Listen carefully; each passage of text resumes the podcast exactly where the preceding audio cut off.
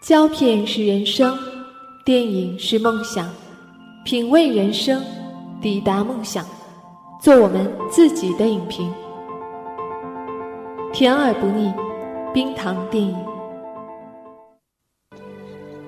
We sat and drank with the sun on our shoulders and felt like free men. Hell, we could have been tarring the roof of one of our own houses. We were the lords of all creation. As for Andy, he spent that break hunkered in the shade, a strange little smile on his face, watching us drink his beer.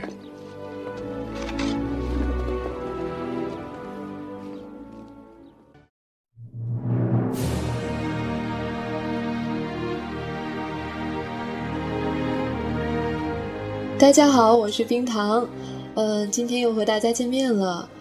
呃，今天特别的地方呢是要介绍一位新朋友给大家认识啊，他是时光网的影评人，啊，也做过电视节目啊，写过杂志专栏，也参与过舞台剧的制作。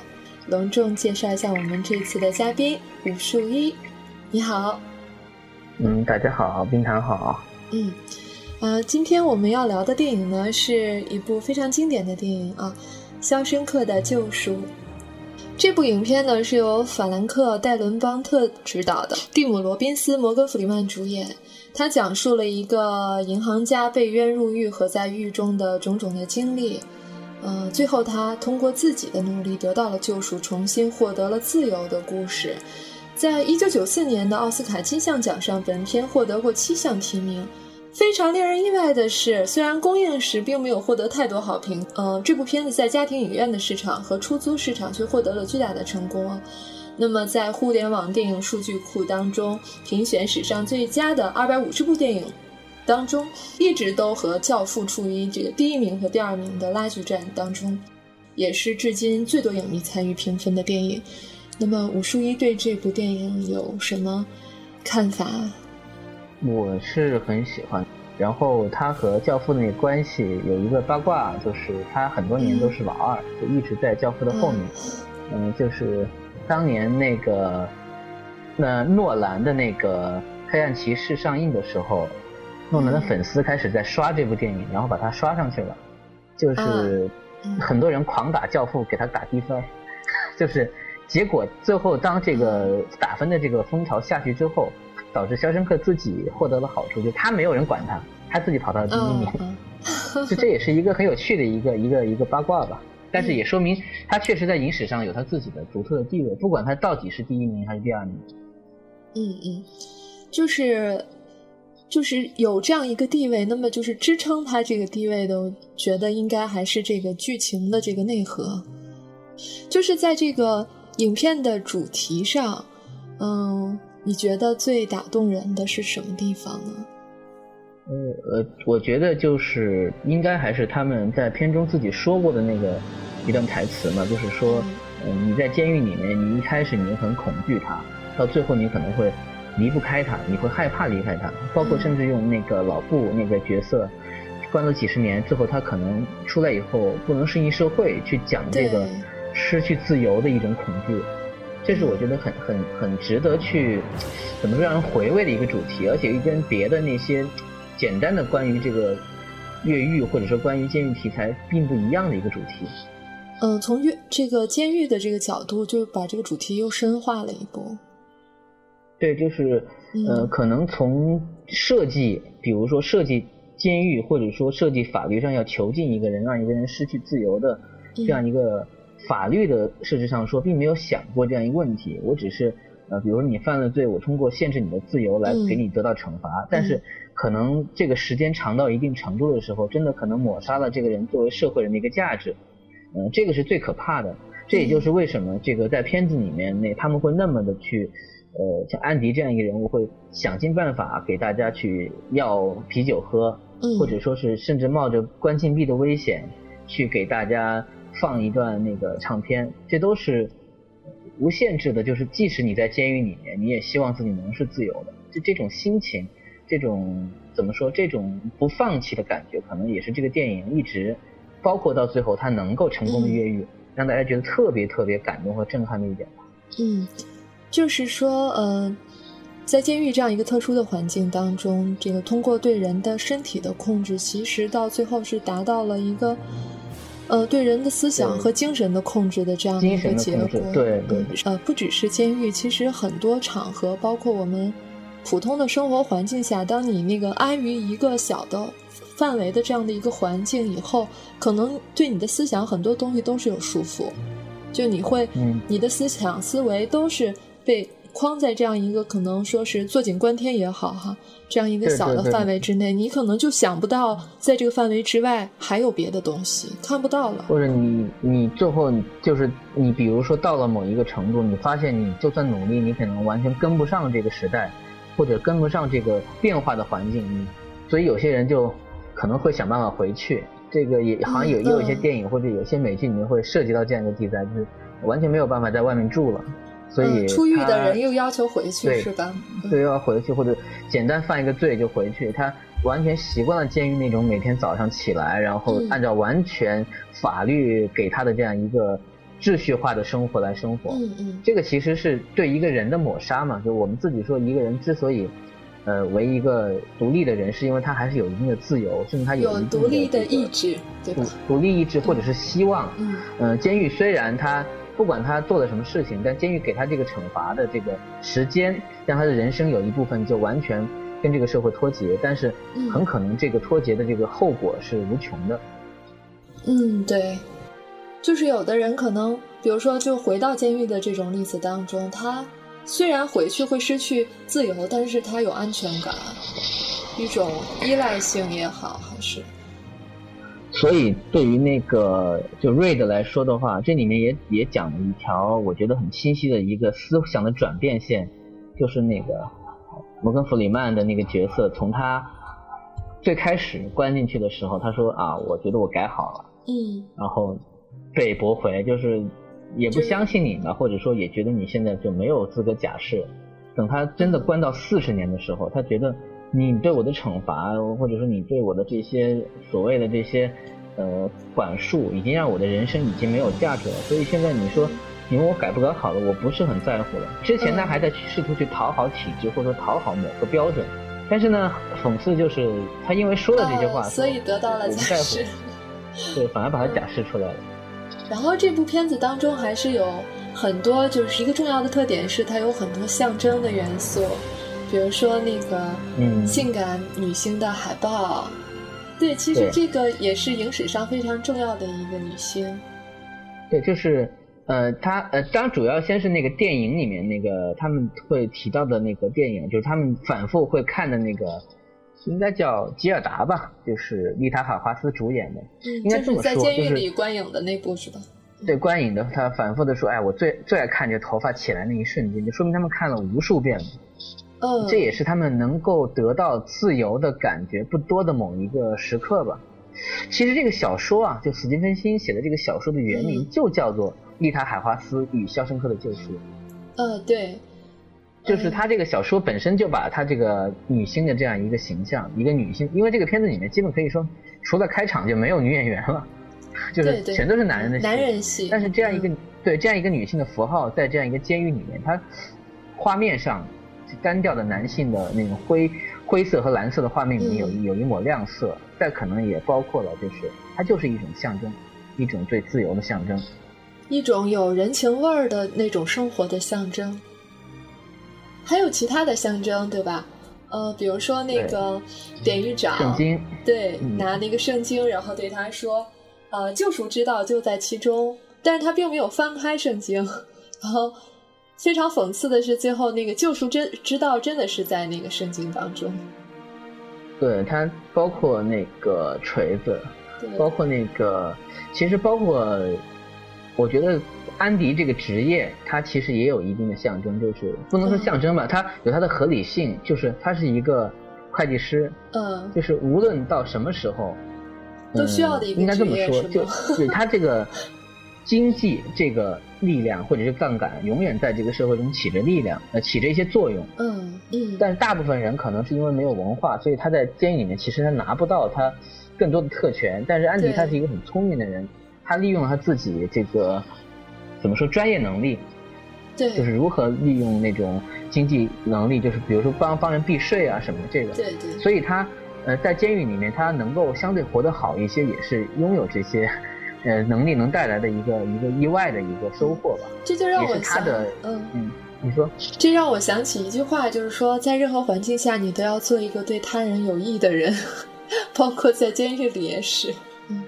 嗯，对，而且你看，就是包括安迪的这个人格力量，他始终是在试图去做一些事情，他没有放弃，在监狱里面让让囚犯活得更像人，所以他，你记得吧？他反复的在给那个州政府写信，说希望给这里捐献图书是吧？图书馆，对，然后一直不理他，他就不停的写，不停的写，不停的写，写了六年，真的有，对，真的有一个，嗯，其实这也是一个铺垫，就是这个人的性格，他。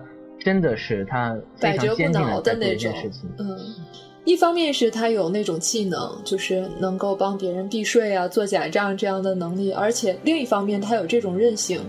你不管在什么样的逆境之下，你只要不放弃希望，然后你有这种利用你自己的那个技能的一个心态，其实你怎么都会回来的。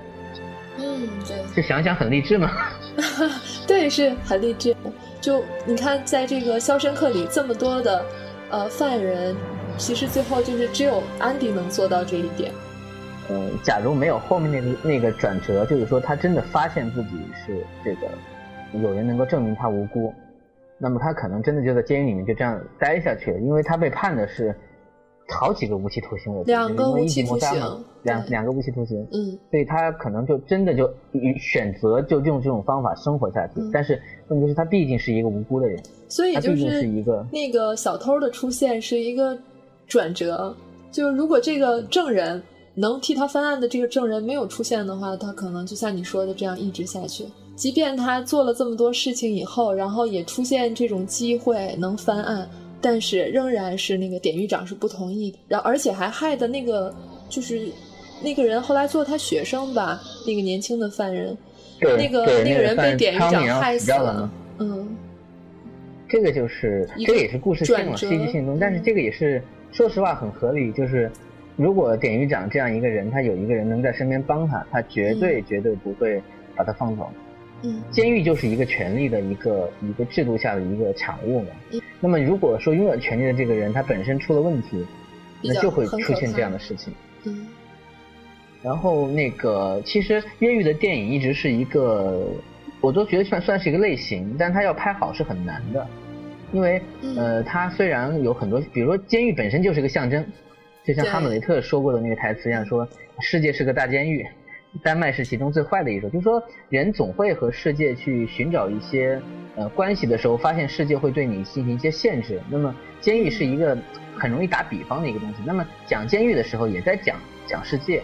拍监狱越狱题材的那种电影，经典的不是很多，虽然每个年代都应该有吧。嗯，比如说在这个《肖申克救赎》之后，呃，前几年特别火爆的美剧《Prison Break》就叫越狱的那一部。那个当中还是有非常多的地方，等于是在向《肖申克的救赎》致敬吧。嗯，比如说他的这个男主人公有很多相似的特征，都是这种高智商技术型人才。这个安迪刚才你说了，然后这个越狱当中的 Michael，他也是一个工程师，嗯，然后又精通什么化学呀、给排水工程啊。呃，等等方面都精通，是这样的人才，所以在越狱的时候，他也可以采用很多技术性，就其他的犯人不可能采用的方式。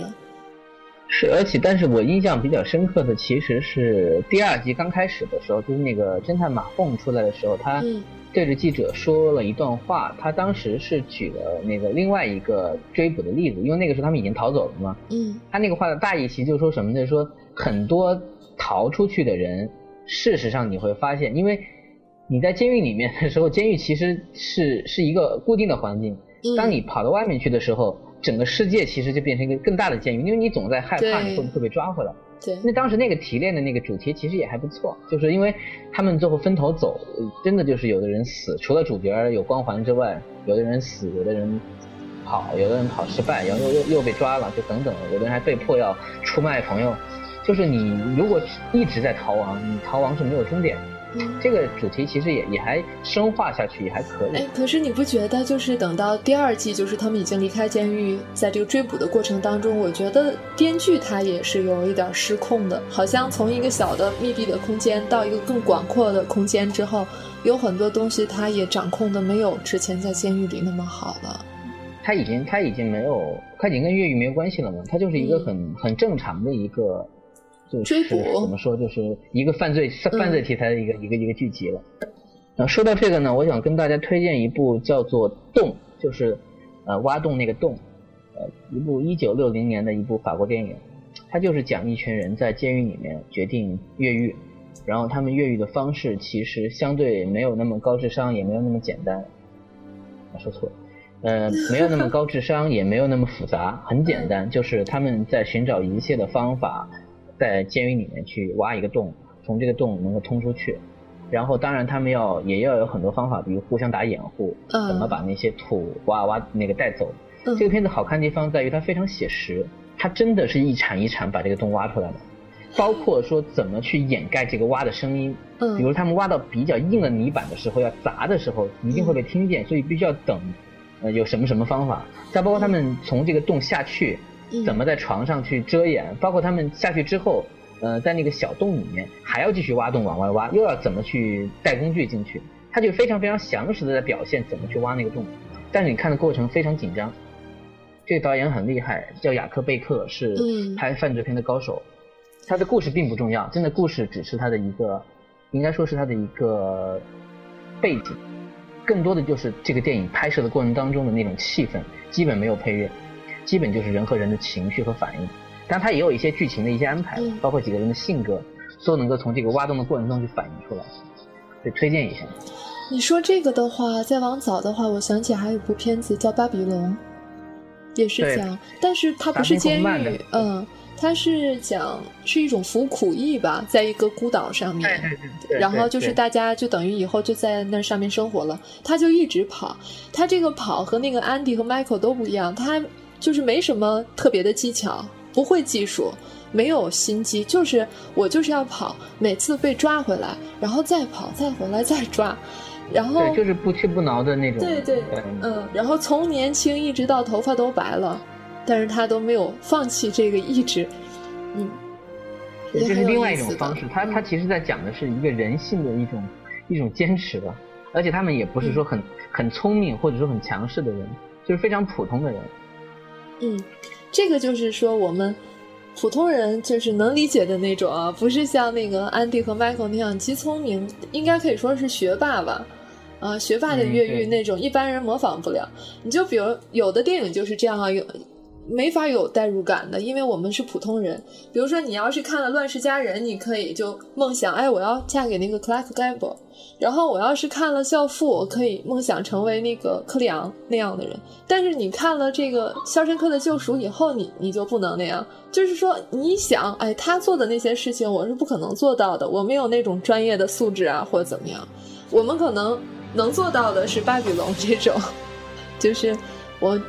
打定主意我要离开这儿，我就是反复不停的去做，嗯，非常简单。然后就像我们前面所说的那样，不管在一个什么环境里，就是你能坚持做下去，可能就会有一个结果吧。对，所以就像《肖申克》，他虽然他是一个很极端的一个故事的案例，因为到最后他还能够通过那些经济上的一些一些账账目，能够给自己留下很多钱。还把监狱长能弄进监狱，这个其实是一个相对比较理想化的主题。到最后结尾，摩根弗里曼的演的那个瑞德出来的时候，如果没有安迪给他的那些信息，他可能会跟那个老布一样，就是说觉得这个生活完全毫无意义，就可能会准备要要死的。但是老布就是他的一个那个，就非常容易那个预报吗？对对，像一个预言。对，如果没有安迪的话，他的结局可能是一样的。所以我觉得我们嗯。把监狱这件事情如果抛开说的话，我们至少要能够做一个，或者是你给人家温暖，或者是你能够理解到人家给你的温暖的人。你看完以后，你并不会像看很多那种紧张刺激的片子，看完反而没有什么感觉。嗯，他给了你很多回味，这也是他作为一部电影更有价值的一面。我记得这部片子里面有一句台词，好像就是说，强者不仅可以救赎自己，还能救赎他人。安迪对瑞德的意义就是这样。对他们，你说他们之间到底谁给谁具体做的什么事情也没有，但是他们确实在一起那个时刻还是很温暖。呃，像瑞德说过那句话，说呃他为什么要要求那一瓶啤酒，那一箱啤酒，就是为了让那一瞬间，他们给那个监狱长干完活，他们能够就像在自家，哪怕有一瞬间获得正常的生活、自由的感觉。嗯，就是安迪带给他们的是，嗯，人之所以为人的一种尊严吧。所以，就哪怕你暂时失去了一些尊严或者一些权利，你还是试图去要求吧，不然你就会越陷越深，越陷越深。就是那句台词：“有些鸟儿是关不住的。”那今天就聊到这儿，然后非常感谢武树一来参加我们的节目。嗯，我也很高兴跟冰糖在这儿聊一聊，嗯，这么好看的电影。嗯，谢谢。那以后经常来做客吧。嗯，好的。呃，再见。再见。嗯。那么下面的时间呢，我们就进入今天的台词秀环节，来重温一下《肖申克的救赎》当中那些经典的台词。这些台词呢，全部都是由我们的听众朋友、我们的小伙伴们亲自来演绎的。我们一起来听听看。要么忙着生，要么忙着死。我们坐在太阳下，感觉就像自由人。见鬼！我好像就是在修自己家的房顶。我们是创造的主人，而 Andy，他在这间歇中蹲在绿荫下，一丝奇特的微笑挂在脸上，看着我们喝着他的啤酒。我得经常同自己说，有些鸟儿是关不住的，它们的羽毛太鲜亮了。当它们飞走的时候，你心底里知道，把它们关起来是一种罪恶。你会因此而振奋，不过他们一走，你住的地方也就更加灰暗空虚。我觉得我真是怀念我的朋友。我的微信昵称是马三妮嫁给我，耶。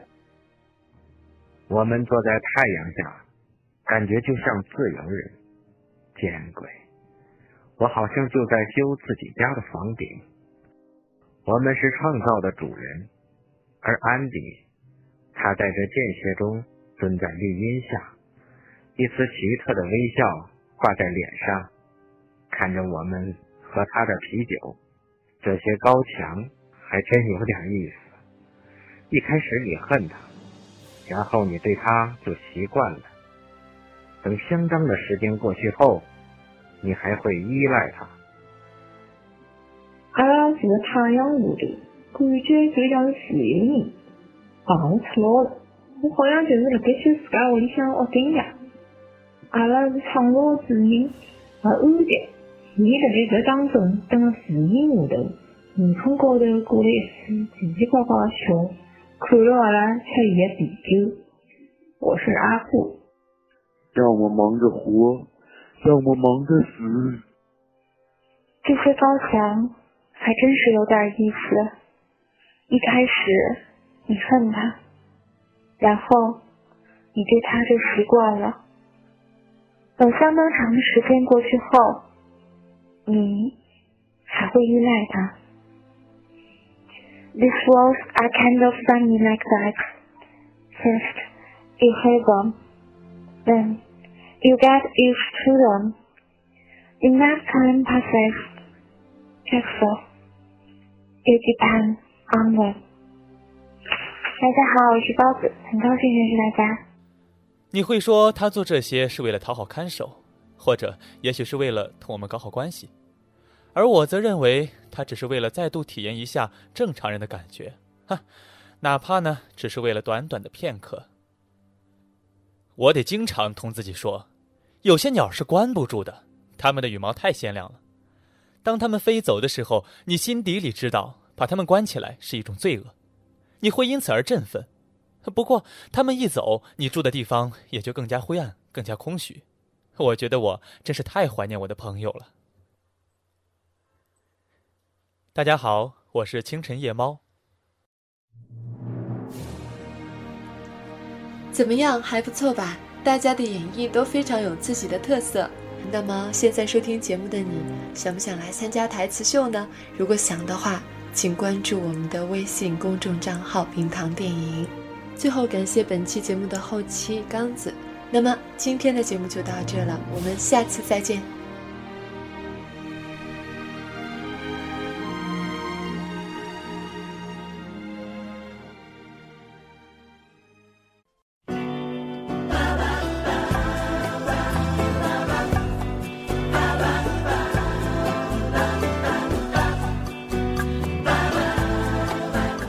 如果你喜欢冰糖的节目，欢迎关注冰糖电影的微信公众账号。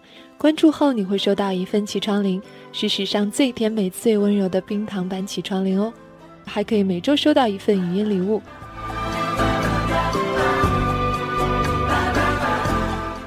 关注的方法如下：进入微信通讯录，点击右上角加号，进入添加朋友的页面，最下方有个查找公众账号。进入后输入“冰糖电影”就找到我们了，也欢迎你添加我们的新浪微博“冰糖电影”，分享更多电影资讯和声音节目。